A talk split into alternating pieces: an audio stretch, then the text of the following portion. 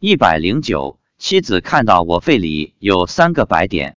发表日期：二零一零年十二月二十日。去年上半年，我到大洋彼岸出差了半年。出差期间，我带了一本《金刚经》，以及常用的那个佛珠，把《金刚经》放在衣柜上面，坚持每天持诵大悲咒，保证完成一百零八遍。最后两个月还自我加压，每天对着《金刚经》叩头，拜一两百下，拜一次念一声南无阿弥陀佛。在出差结束之前，完成了一万拜的任务。出差期间，正值猪流感爆发。当时也曾咳嗽了一次，刚出现咳嗽症状时，曾有轻度发热情况，但两三天后就没再有发热症状。此后咳嗽情况断断续续，一直没有间断。那种感觉是什么呢？就是感觉胸口有点闷，像有东西堵着，咳一下觉得舒服一点，但总感觉没把堵着的东西咳出来。咳嗽一个月后，跟妻子通了一次话，告诉了他这一情况，接着又接到一位发新建寺院的居士朋友的电话。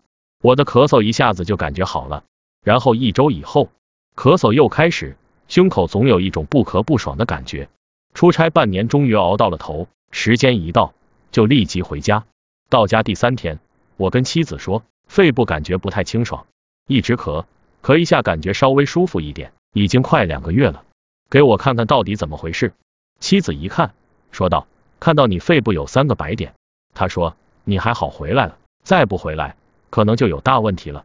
第二天早上，我还在睡觉，妻子就给我做了排病气的动作，双手从肺部开始往脚底排病气，做了几分钟，就说好了。